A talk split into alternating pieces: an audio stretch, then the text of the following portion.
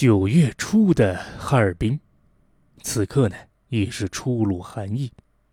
松花江畔的东方小巴黎，洋溢着一片的安宁和祥和。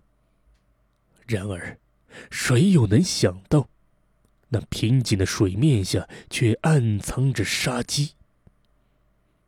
九月二号，星期五，早上八点。家住在南岗区比乐街幺幺八号院的哈尔滨南岗公安分局的治安民警王于富。这天啊，他像往常一样出门去单位上班。王于富呢，当年是五十四岁，长得呢是一脸面善。他其实啊不是本地人，而是出生在江苏的无锡，是一个地地道道的。南方人，他来到离家数千公里之外的哈尔滨，完全呀只是为了工作。刚出家门没几步，王于富警官呢就来到了位于楼外的小平台。他家呀住的是楼房，这种楼的二楼以上住户进入楼道呢需要走一段外楼梯。而这个一楼住户呢，直接可以走靠马路一侧的家门。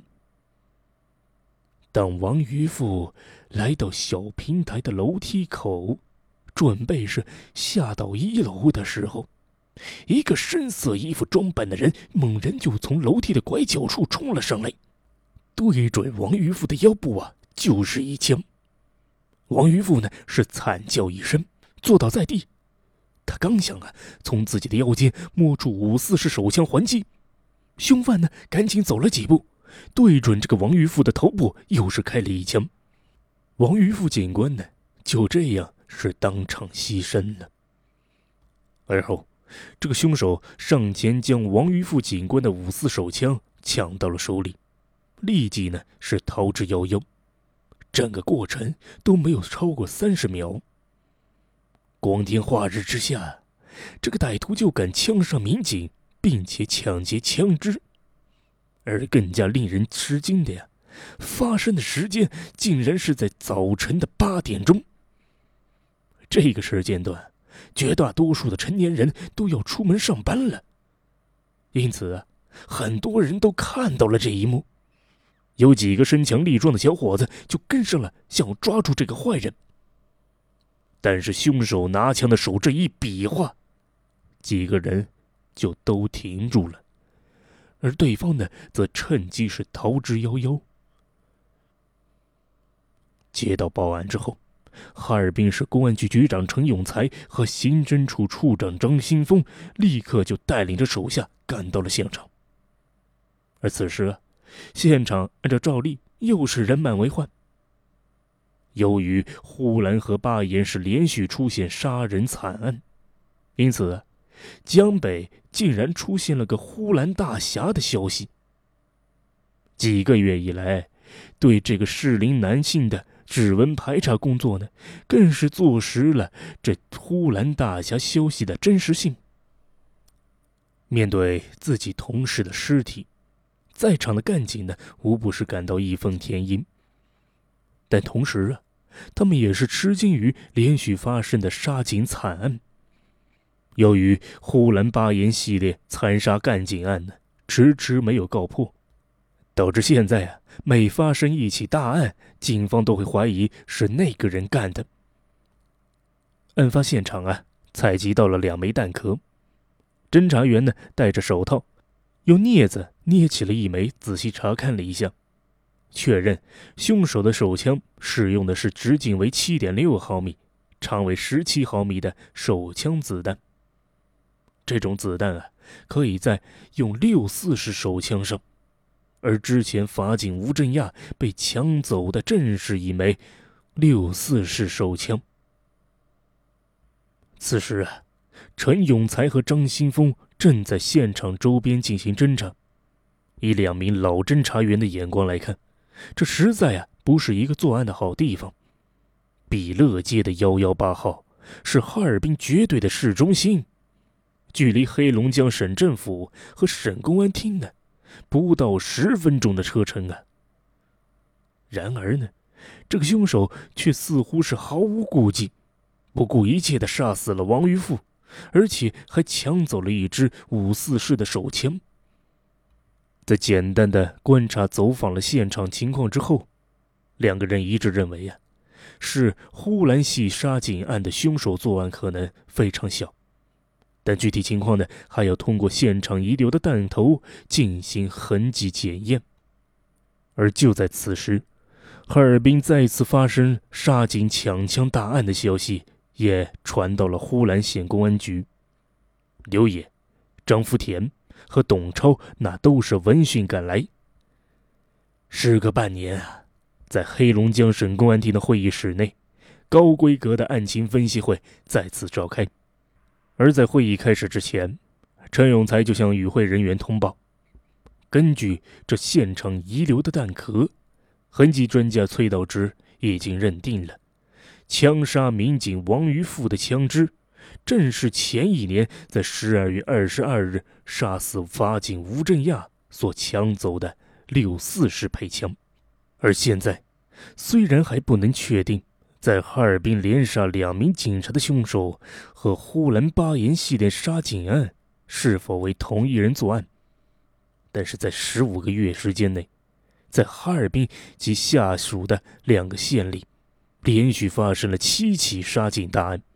总共是死亡了十三人，被抢走了四把的配枪，而除了张富贵的配枪在贺瑞城现场被找到，其他的枪支呢，全都在凶手手里。这对黑龙江乃至全国的社会治安都是一个巨大的隐患。然而啊，这个案情的转机却是来得如此突然。在一九八八年九月中旬的一天。公安局呢是突然接到报案，称啊，在哈尔滨松花江大桥附近的一处土堆里，发现了三把手枪。